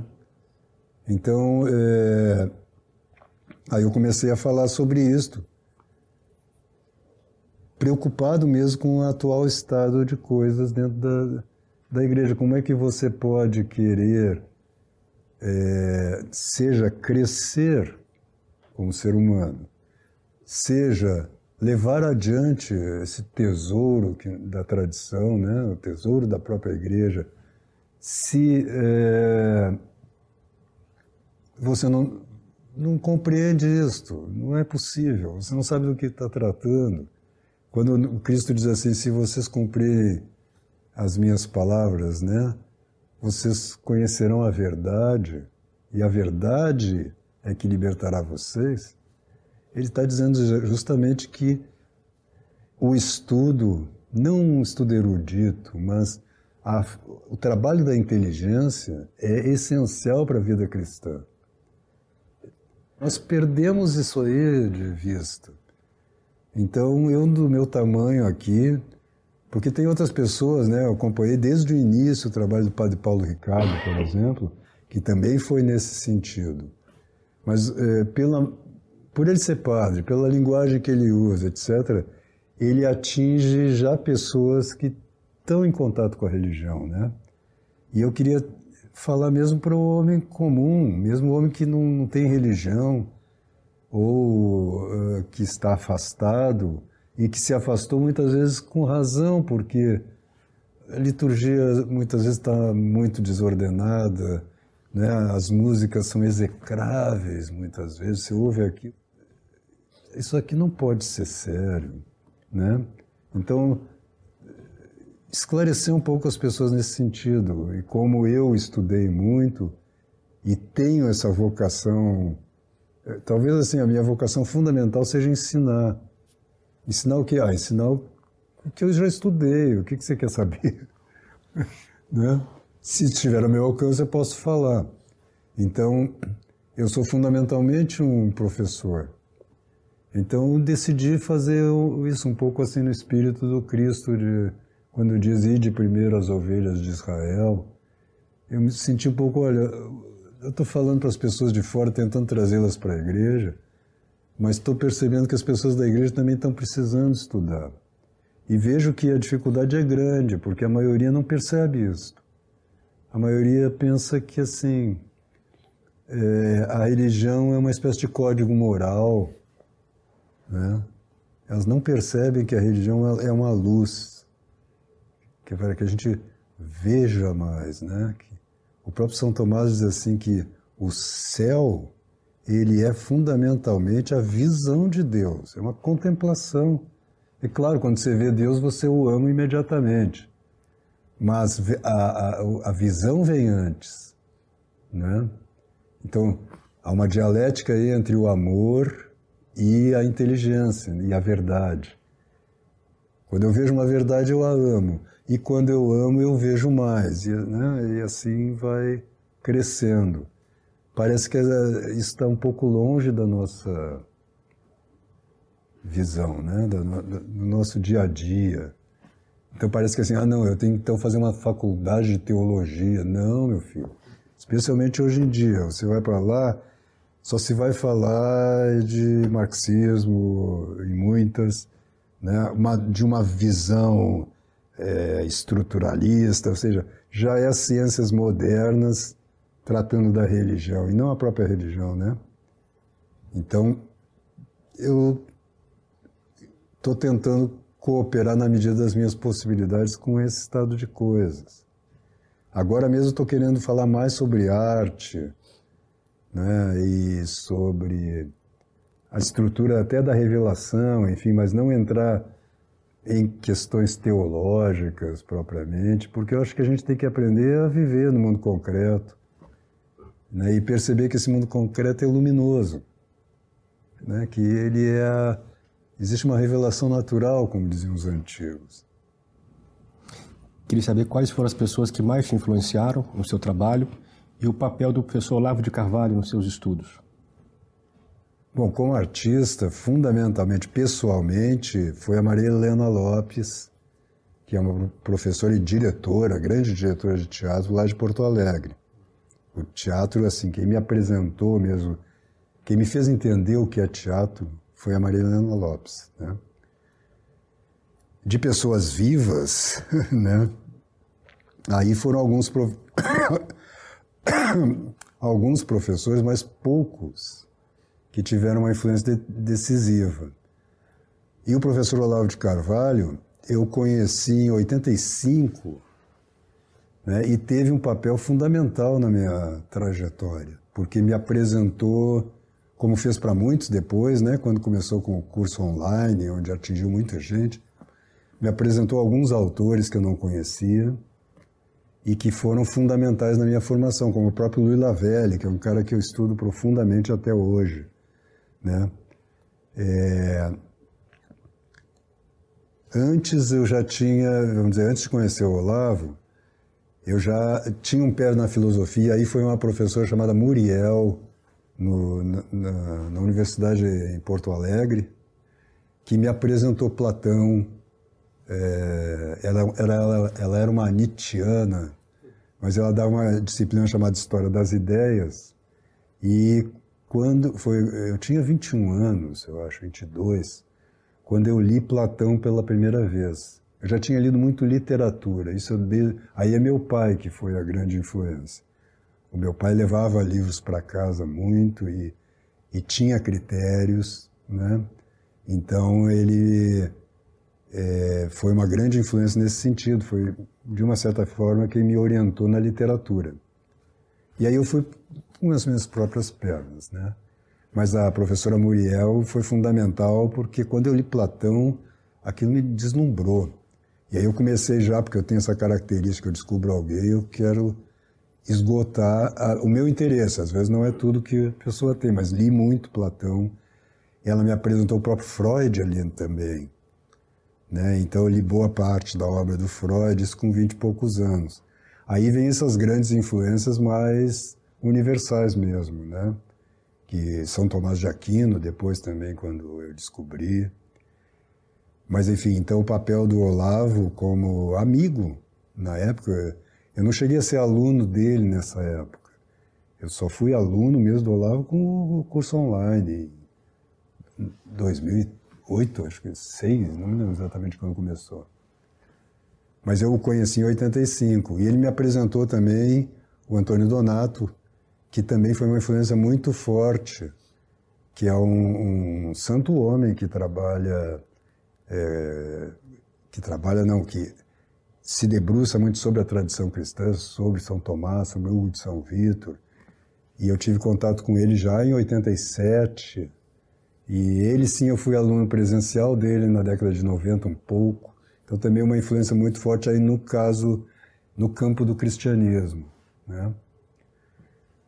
Depois, em teatro, aí no plano universal, Stanislavski foi uma influência fundamental. Aristóteles, porque a obra do Aristóteles, eu tenho a impressão que Stanislavski nunca leu Aristóteles.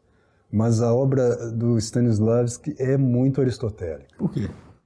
Porque ele parte, ele está estudando a questão da ação, então ele descobre a causa final, né, quando ele insiste que assim toda ação tem um objetivo, né? É, então as quatro causas estão um pouco presentes ali, né, quando ele insiste no aspecto material da formação do ator, né, especialmente a ideia das quatro causas, parece que porque elas, elas fazem parte da própria estrutura da realidade. E o Stanislavski via isso com muita clareza. Então eu descobri no Aristóteles uma chave de leitura da, do trabalho do ator né? e que era muito uh, harmônica com a abordagem do Stanislavski. Então eu acabei criando uma, eh, um pensamento sobre o problema do ator muito baseado no, nos, em alguns elementos fundamentais da filosofia aristotélica, as quatro causas, mas a, a ideia também de ato e potência, né? que ilumina muito o negócio do trabalho do artista, né? As possibilidades e a atualização de possibilidades, a ideia de movimento também, né? Você tem acompanhado o teatro brasileiro? Quase nada, não dá tempo. Não sabe a quantas anda? Não sei, não sei a quantas anda. Me diga o nome de um grande ator ou atriz ainda vivo. Bom, Anthony Hopkins é um ator assim excepcional. É, e por quê? É, é porque ele, ele, domina o ofício mesmo brilhantemente, sabe? Ele é, e e tem um não só domina, você vê que ele tem o amor pelo ofício. Então ele tem uma coisa assim é, que é impressionante. Ele faz qualquer filme que você, ele faz desde assim grandes obras de arte como O Silêncio dos Inocentes né? até Batman, não sei se foi Batman, não, Superman eu acho que ele fez, né? E ele não tem nenhum problema, não tem nenhum prurido de fazer o Superman, mas quando ele entra, muda o filme. Está entendendo? Entra um, um, nível de construção artística, poética, que o resto do filme ele não desconhece. Então ele tem um domínio das ações, da expressão, porque a expressão no trabalho do ator, do ator é ação. Essa é uma característica do trabalho do ator, né? O nosso o ator não tem instrumento. Ele tem matéria, que é o seu corpo, né?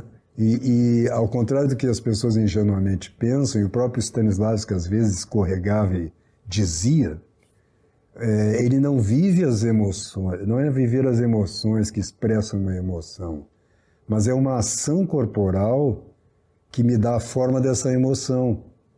Claro, quando eu faço isso, de uma certa forma eu experiencio uma, uma coisa parecida com aquela emoção. Né? Então, se eu me coloco um pouco aqui, numa coisa mais tristonha, eu experiencio algo parecido, mas eu estou agindo, não estou triste. Né? Então, a vivência das emoções é um erro se você pensa em termos de trabalho de ator. O Hopkins é um cara que sabe disso perfeitamente. Né? Você vê no. E um dos trabalhos mais brilhantes, porque o filme também é brilhante, dele no, é O Silêncio dos Inocentes, onde você vê que com um gesto de mão, às vezes, ele te dá já toda a situação. Um momento em que ele faz, né? Ele vai se despedir da Clarice, né? E ele faz. Que é um mínimo, assim. E ele te dá tanto o desejo do canibal, quanto uma espécie de afeto que ele tem por ela, vem tudo ao mesmo tempo. Então é muito sofisticado. Essa história de, isso que você disse, de viver as emoções, que não é recomendável para o artista, não é isso? É, não funciona, aí, né? né? Isso me lembrou uma aula do, uma aula do professor Lavo de Carvalho, em que ele mencionava a ideia de que é, os artistas brasileiros, pelo menos hoje, aliás, não é só no Brasil, né? os atores em geral e atrizes acabam caindo muito facilmente em campanhas aí, né? campanhas ambientais, campanhas, enfim, Sim. geralmente campanhas mais progressistas. Sim. Você, você vê esse problema? Isso tem a ver com o ofício do ator ou tem a ver com o nosso tempo? Não, tem a ver com o nosso tempo, eu acho. É que eh, o Nelson Rodrigues também tem muitas páginas sobre isso que ele reclamava. Ele dizia que os atores tinham que ficar confinados nos teatros, porque quando eles saíam de lá, eles começavam a dizer bobagem.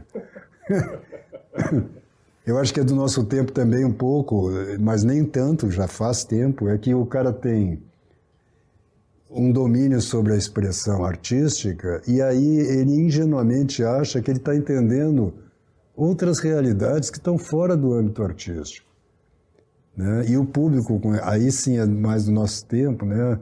É, por, o, por o cara, pelo fato do cara ser famoso, ele acha, o público também acha que o que ele diz tem valor. E não necessariamente, se ele nunca estudou o assunto, ele vai dizer bobagem. Mas ele pode levar uma multidão atrás dele, não é isso? Então o Nelson enchia muito o saco das pessoas, até brigava, dizendo isso, que assim, é, o cara é um grande ator, é um grande artista, mas vira um idiota quando começa a falar de um assunto que desconhece, mas que ele acha que ele tem cacife para falar, né? Então acho que é um pouco geral, mas acho que no nosso tempo isso piorou muito pelo status que o artista adquiriu na modernidade, né?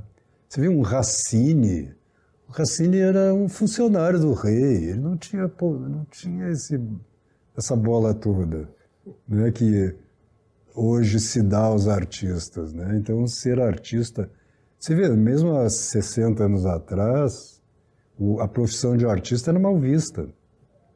A Dirce Gonçalves falava muitas vezes sobre isso, né? Dizia daquele jeito dela, a gente tinha carteira de puta, né?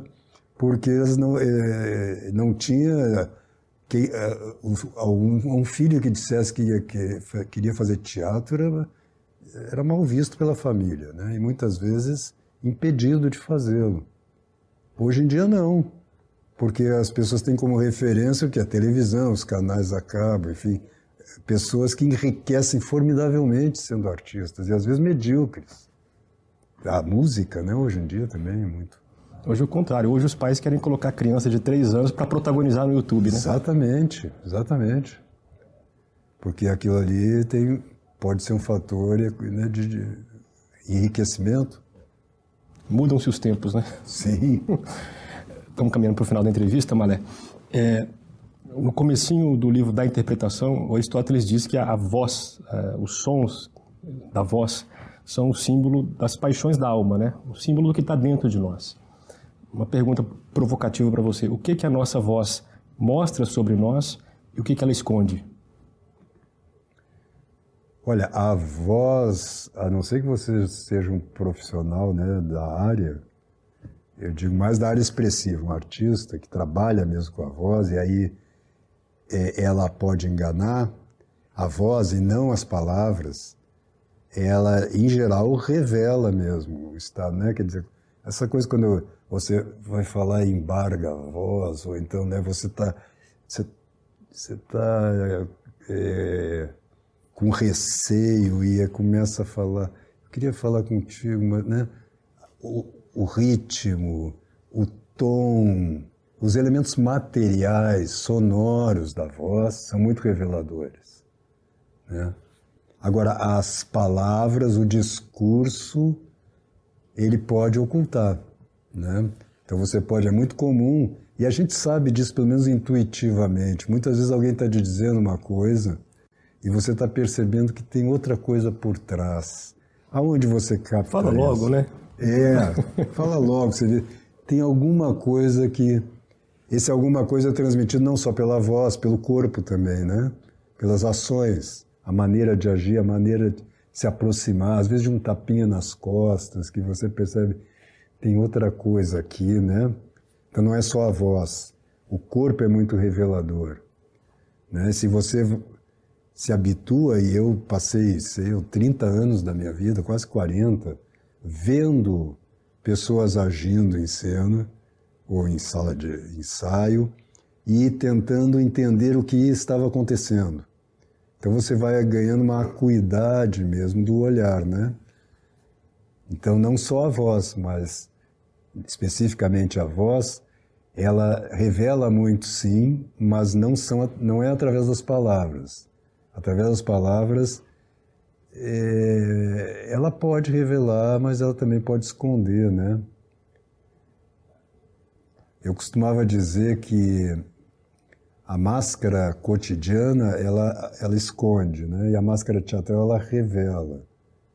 Elas são, quando se diz mascarado, você está usando o ator aí como uma metáfora, porque não é correta essa ideia.